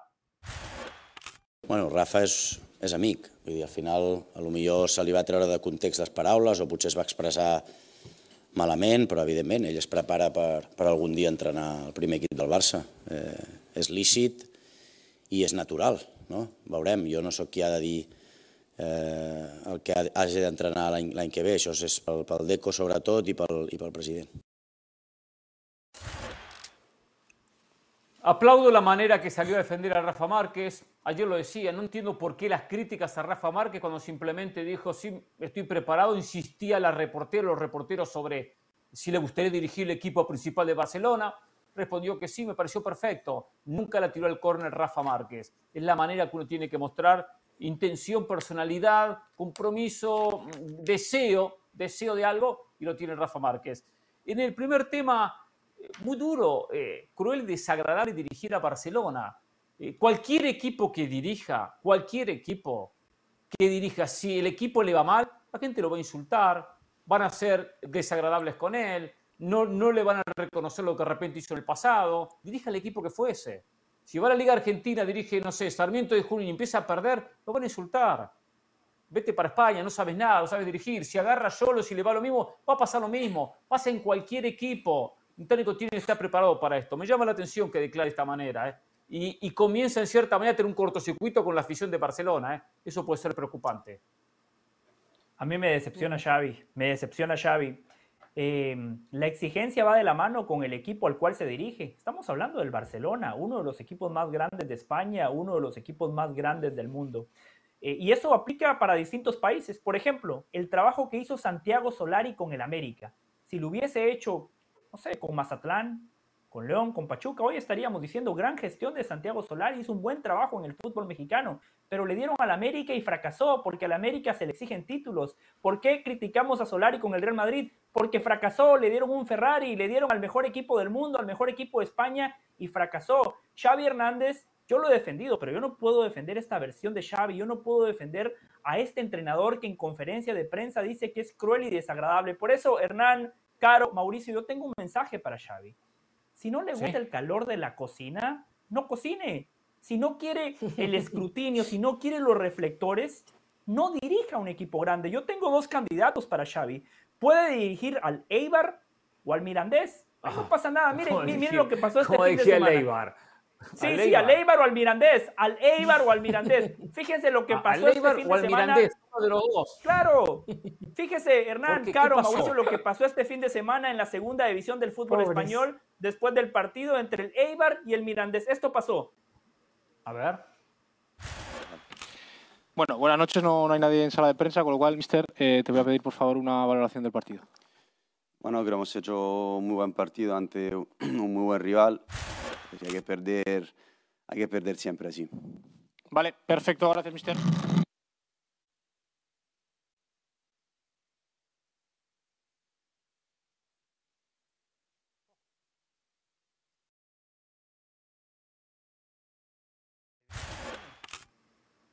Está. No había, no había periodistas en la sala de prensa. Xavi, no pasa nada. si usted dirige al Leibar o al Mirandés, no van a estar eh, Hernán Pereira, Carolina de las Alas, Mauricio Pedrosa, no van a estar nuestros colegas de España, de AS, de Marca o del mundo deportivo o de sport. No se preocupe, Xavi. Si usted no quiere el escrutinio, si usted no quiere convivir con la presión que conlleva dirigir en la élite, hay más opciones. Xavi tiene que entender el equipo al cual él dirige. Y él lo decía, le pasó a Guardiola, le pasó a Valverde, le pasó a Xavi, le va a pasar al próximo que venga, porque esa es la realidad de los equipos grandes. Por eso hay que tener control emocional. Ser buen entrenador, dirigir a estos equipos de élite no basta nada más con saber de táctica o estrategia. No basta nada más con haber sido una leyenda o haber sido un gran futbolista. Hay que manejar distintas cosas. Y una virtud que tienen que tener los grandes entrenadores es saber lidiar con la prensa y con la presión y allí es donde el entorno del Fútbol Club Barcelona, el entorno de la élite, a Xavi le ha quedado demasiado grande. Así que mm. Xavi, Eibar o Mirandés, ¿eh? No hay problema. Hernán, mira, más allá de la, de la sátira de, de, José mostrándonos las imágenes. Muy buena, eh, sátira, ¿eh? ¿no? Muy buena, eh, me gustó. Este, em, a ver, yo creo que tiene que ver con varias cosas. Primero que todo, me llama mucho la atención porque las palabras de Xavi son muy duras, muy contundentes y él redoble la apuesta. O sea, te das cuenta que no es un tema de la calentura del otro día del partido que le terminan remontando 5 a 3, sino que hoy le vuelven a preguntar en la previa de otro juego y él dice, sí, es así como me siento. Le preguntaron a Pep Guardiola lo que pensaba de lo mismo, dijo que no había hablado con Xavi después de la renuncia, seguramente sí lo hizo después, y dice que no tiene nada que ver la presión que hay en España a la que hay en Inglaterra. Dice que dirigir esos equipos en Inglaterra es un placer, pero que en Barcelona la presión es mil veces más. Utilizó directamente esas palabras y yo tratando de entender un poco, porque no es casualidad que te lo diga un hombre como Pep Guardiola y que te lo diga Xavi, además de que se les nota en las caras. Cuando ellos llegan, tú comparas cualquier foto de un entrenador del Barcelona, el primer día y el último, y cómo eh, eh, el desgaste físico que se le ve es monumental. Y el de Pep Guardiola yo creo que fue uno de los que más se notó, además que fue acompañado de la eterna comparación con Mourinho, que creo que a Guardiola le hizo muy mal desde lo personal. Eh, recordamos sus célebres palabras de el, de, el de, la, de, la, rueda de la sala de prensa, etcétera. Pero, ajá, exactamente. Pero para no desviarnos, em, yo creo que tiene que ver con, con varias cosas. Uno, que al Barcelona se le exige no solamente resultados, sino que se le exige formas de juego.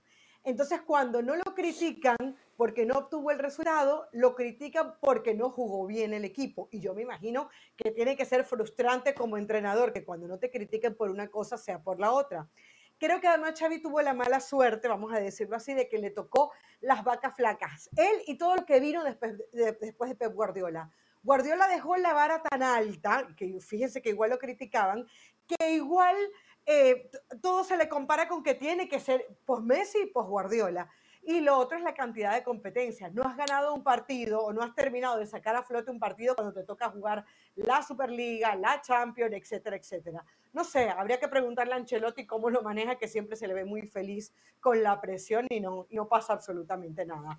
Pero, pero yo, yo encuentro mucha sinceridad en, en las palabras de Xavi, más allá de que esto es lo que hay, ¿no? Ah, hay un dicho muy inteligente que es, si no sabes nadar, no te metas a lo hondo. Si no sabes nadar, no te metas a lo profundo. Es que es muy sencillo para mí. ¿Sabes, ¿Sabes qué es realmente? Y esto es en términos futbolísticos, ¿eh? ¿Saben qué es desagradable? Recibir 14 goles en tres partidos. Eso es desagradable. ¿Sabes qué, ¿Sabes qué debe ser desagradable? Que te traigan a un equipo de futbolistas probos, como Robert Lewandowski, Ilkay Gundogan, Joao Cancelo. Tienes a futbolistas con grandes promesas como Pedri, la, el surgimiento de la Miña Mal. Eh, Valde. Y está donde estás hoy en la tabla, ¿no? D. Araujo, uno de los 20 mejores defensas centrales en el mundo. Indiscutiblemente uno de los 20 mejores defensas centrales del mundo. De acuerdo. De acuerdo. y jugar así, eso es desagradable. Xavi también tiene que ser un poco congruente. No quiero, a ver, no quiero ponerlo así contra el blanco y tirarle dardos nada más por tirar dardos. No. es fácil. Pero Xavi, ningún trabajo es fácil. Ningún trabajo de alta exigencia es fácil. ¿Qué mensaje? Es que es la parte más grave para mí.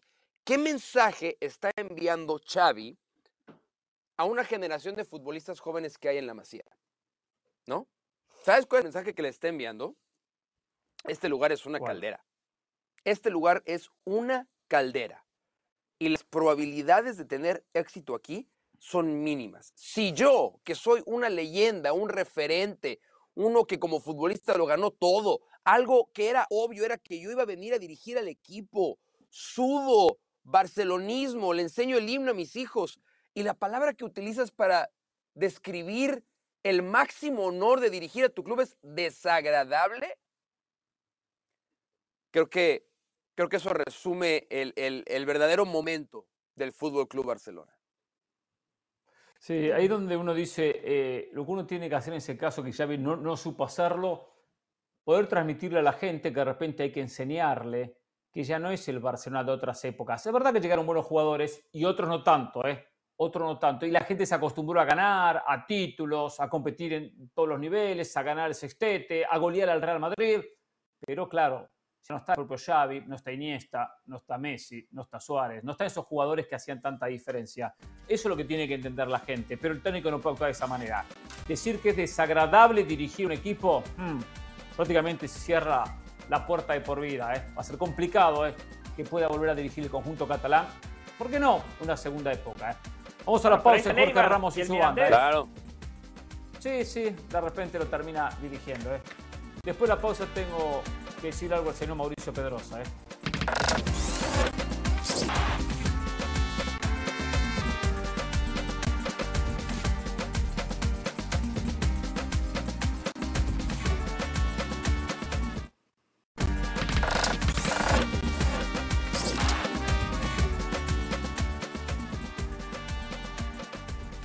Antes de seguir con los temas que tenemos aquí programados y de repente termino abusando y robando muchos minutos eh, que nos dan la no nos dan la posibilidad de poder hablar de todo lo que teníamos eh, proyectado, eh, quiero pedirle disculpas al señor Mauricio Pedrosa.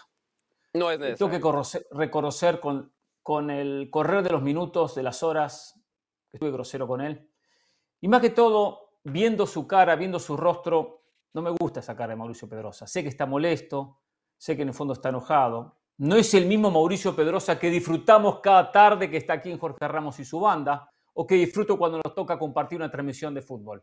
Señor Pedrosa, me equivoqué con usted, fui un poco grosero, ¿verdad? Que le hice callar la boca, no eran las palabras correctas, y por eso quería terminar el programa de la mejor manera, porque siempre tiene una muy buena relación con usted. Eh, también sé que usted está mal de la, de la voz, eh, está haciendo un esfuerzo, entonces está una, una inferioridad que lo puede llegar a, perjudicar y quiero que esté bien, que esté tranquilo, que se vaya del, programa contento y no molesto diciendo, mañana tengo que fumarme nuevamente a Pereira una hora. No, que por lo menos tirarle yo un, un mensaje positivo.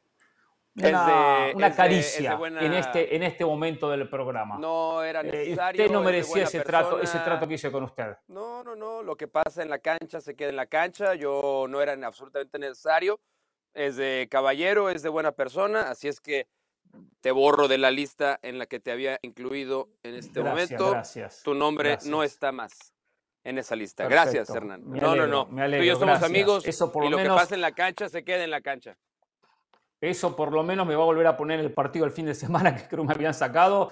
Había recibido un mensaje que había unos cambios en la programación el fin de semana de la liga y por eso me preocupé. Pero bueno, ya está arreglado, así que seguramente iba a volver a comentar el partido que tenía del Girona el fin de semana. ¿eh? Pero bueno, en serio, Mauricio, un abrazo para él. No, que comparte, disfruto mucho con él las transmisiones de fútbol. las he disfrutado mucho, ¿eh? nos ha tocado hacer muchos partidos de la liga, la verdad que la pasábamos muy bien. ¿eh? ya, ya, dijo, ya dijo José, ya, dijo José lo que, lo que dijo en Ahora o Nunca el otro día, José, ¿te acuerdas? Que sientes a Hernán Pereira, que sientes a Hernán Pereira mejor compartiendo partidos de fútbol conmigo que con Jorge Ramos, ¿lo dijiste aquí también o aquí sí, Sí, por supuesto lo dije en Ahora o Nunca, yo ah, dije, uff, la dupla que están haciendo Mauricio y Hernán superior a la de Jorge con Hernán, lo dije, por supuesto que lo dije en Ahora o Nunca. Muy bien. Pero aquí no lo habías dicho. Jorge y Hernán ya pasó a... Aquí no lo habías dicho, ¿verdad? No. no. acá no, acá no, no, no, acá no, acá no. Ya la de, la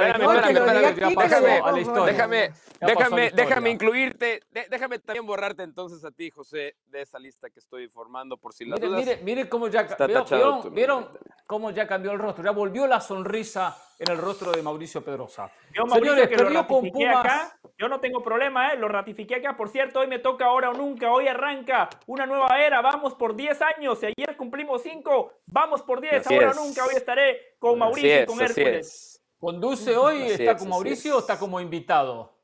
No, no, yo estoy como invitado, pero yo disfruto mi ah, rol de invitado. O sea, yo la paso bien en todos los programas que me invitan. Perdió con Pumas 1 a 0. Perdió con Atlas 2 a 1. Perdió con América 2 a 0. Y empató con Cruz Azul 0 a 0. No en ese orden, ¿no? Un punto sobre 12. Hablo de Juárez. Acaban de despedir a Diego Mejía como técnico de Juárez. Oh. Qué verdad que no tiene buenos resultados. Técnico mexicano. Si quedan tres técnicos mexicanos. Ahora, derrotas por la mínima diferencia, con América por dos. Un Juárez que tiene mucho menos plantel que el América, que Cruz Azul, mucho menos inversión, mucho menos inversión que Pumas. De repente con Atlas podría competir, aunque tiene menos que el equipo rojinegro. ¿eh? Son las injusticias y las pocas paciencias caen con muchos técnicos en la Liga MX. ¿eh? Pero bueno, afuera. A ver, señores, se viene. Eh, yo este segmento voy a hacerlo corto porque eh, José del Valle hace unos días atrás nos adelantó lo que estaba trabajando el comité organizador del Mundial 2026 en el tema sedes de la Copa del Mundo o la subsede de la Copa del Mundo, dónde se estaría albergando el partido inaugural, dónde se disputaría la final, y bueno, unos cuantos detalles, que el próximo domingo se va a hacer oficial, ya va, hay una ceremonia y se, van a, se va a televisar, se va a conocer ya todo el, el esqueleto de la Copa del Mundo, donde se va a conocer dónde es el partido inaugural, cuando el A1 juega con el A2, cuando el, el, D4 juega con el D3, en qué ciudad van a ser los partidos de octavos y así toda la competencia. Después de la pausa, José nos adelanta algo de lo que el domingo nos vamos a enterar. ¿eh? Volvemos en Jorge Ramos y su banda.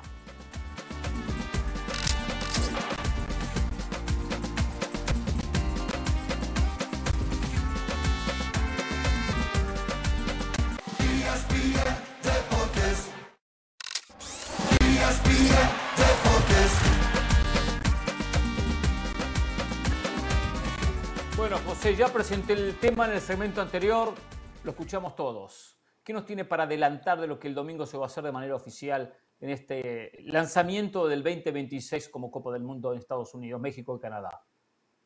Primero me reiteraron lo que les adelanté hace meses. Esto es importante para México, para México país, para el fútbol mexicano. Partido inaugural del Mundial 2026. Me ratifican que va a ser en Ciudad de México, que va a ser en el Estadio Azteca el partido inaugural Victoria de del Mundial ¿eh? 2026 va a ser en el recinto donde Pelé y Maradona se consagraron como campeones del mundo. Eh, Agrego algo, y, o sea, Sí, lo México pregunto, Guatemala, aunque eh, lo atención. estaría afirmando, seguramente México en condición de local, o eso Sí, no podemos supuesto. asegurarlo. Sí, Claro. México jugando como local, o sea, México va a inaugurar la Copa del Mundo del 2026.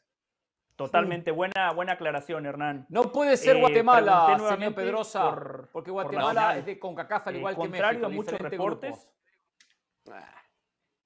¿Cómo? Perdón, es que O se- sea, a veces se me va el no Unity, puede les cuento. ¿eh? Le, le decía que no puede ser contra Guatemala, como dijo Pedrosa, porque los dos pertenecen a Ah. CONCACAF. Los equipos de CONCACAF quedan en diferentes grupos. Pero igual, Mauricio, gracias por, por la buena fe. ¿eh? Con- Luis Fernando Tena hemos ganado muchos aficionados de México. Hoy México está hinchando por Guatemala, así que gracias, Claro, Mauricio, por esa claro. expresión. Bueno, lo que quiere decir eh, Mauricio en realidad es que a México le deberían poner un equipo muy accesible para que la fiesta sea completa, ¿no? No, Perdón no, del no, Valle, no, pero fue- creo que creo que era eso lo que. No, no, no. Futbolísticamente sería una realidad, así que Carolina no me tiene que ofrecer disculpas. Recuerde que a mí, cuando me hablan de Guatemala, yo no salgo con el pasaporte, yo no estoy a la defensiva, al contrario, comparto su punto de vista. Sobre la final, hay muchos colegas, hay muchos medios de comunicación que dan por hecho que va a ser la ciudad de Dallas. A mí me sigue diciendo mi fuente, José, la lucha está sumamente pareja. Nueva York o Dallas. Le pregunté, pero tirame un centro, decime algo, me dice José, no sabría decirte, pero no hay que asegurar que Dallas va a ser la sede de la final porque Nueva York tiene muchísimas posibilidades. Para darles un poquito de contexto, ¿qué tiene a su favor Dallas? La hora. La hora es clave. Segundo, la posición geográfica que está en el centro de Estados Unidos, por lo cual eh, habría distancias similares para todos los equipos participantes. Eh, tercero, un estadio primer mundo. Jerry's World, el estadio de los Vaqueros de Dallas es increíble. Pero Dallas como ciudad no es un ícono de Estados Unidos. Nueva York sí, una de las economías más importantes del mundo, junto con Los Ángeles, las dos ciudades más importantes de este país, por lo cual allí Nueva York equipara un poquito las distancias y segundo, me dicen que el horario en Nueva York tampoco sería un, un gran inconveniente porque Claro. nada más No. hay una hora de diferencia entre Dallas hora. y Nueva York, correcto, nada más hay una hora. Eh, Y, y- sobre y el aer- SoFi, aeropuerto y Nueva York tiene aeropuertos y, eh, eh, de- Y las, de y las distancias tampoco es un problema, accesos. porque Exacto. al, al final del día ya es la final, pues ya todo se concentra en un solo lugar. Tampoco lo veo como un obstáculo yo. Y ya hay, hay días de descanso, etcétera. Claro. Eh, sobre SoFi, eh, muchos medios de comunicación en su momento informaron que SoFi no iba a ser sede de la Copa del Mundo. Eh, y con, con, con, argumentos, ¿no? Con argumentos sólidos, un estadio que no cumplía con las dimensiones que requiere la FIFA. A mí me dicen que va a haber un acuerdo, que la FIFA quiere que SoFi sea sede eh, de algunos partidos del Mundial porque es el estadio más caro del mundo. Esa información nos la dio Mauricio Pedrosa en la pasada Copa Oro, un estadio primer mundo, otra ciudad icónica de Estados Unidos. Y también me cuentan que hace cinco días, Cronky, el dueño de SoFi, mandó una propuesta para también ser sede de la final. Me dice mi fuente que Los Ángeles está rezagada en comparación con Dallas y Nueva York. SoFi seguramente va a ser sede de algunos partidos de la Copa del Mundo, pero no de la final. También les puedo adelantar Sí, Mauricio. un detalle nada más. En, en, Los Ángeles, el tema con SoFi que era mucho una presión de dinero. O sea, Los Ángeles como sede, Cronky como dueño del estadio querían una tajada más grande del pastel. Pero también está el tema de las dimensiones de la cancha. Ese era el principal problema de SoFi. Y más allá que decían, a ver, con dinero se resuelve, tiras una parte, la haces para el mundial y luego la vuelves a construir.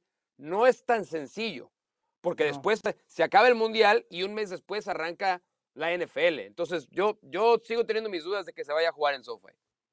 Sí, es más, me reiteran que Estados Unidos va a debutar en el Mundial 2022, 26, perdón, en SoFi, en Los Ángeles. Ahí jugaría Estados Unidos su primer partido de la Copa del Mundo. Y para terminar, ya que tenemos poco tiempo, cuando se anunció el Mundial con 48, nos habían dicho que iban a ser grupos de tres, ¿no? En ese entonces, México en el Estadio Azteca iba a jugar nada más tres partidos, dos de la fase de grupos y uno por la ronda de 16 avos. Me dice mi fuente que México en Distrito Federal, en Ciudad de México, seguramente va a tener los tres partidos de fase de grupos y un partido de la ronda de 16 avos de final. Y México está pidiendo jugar el famoso quinto partido que sería ahora ronda de octavos de final también en el Estadio Azteca. Así que atentos, ¿eh? México podría tener hasta cinco partidos jugando en el Estadio Azteca. La semifinal es muy fácil. Nueva York, Dallas, Atlanta. De esos tres ciudades se juegan las semifinales del Mundial. Buenos datos, ¿eh? Y Canadá va a debutar en Canadá. Hasta mañana, gracias. Gran.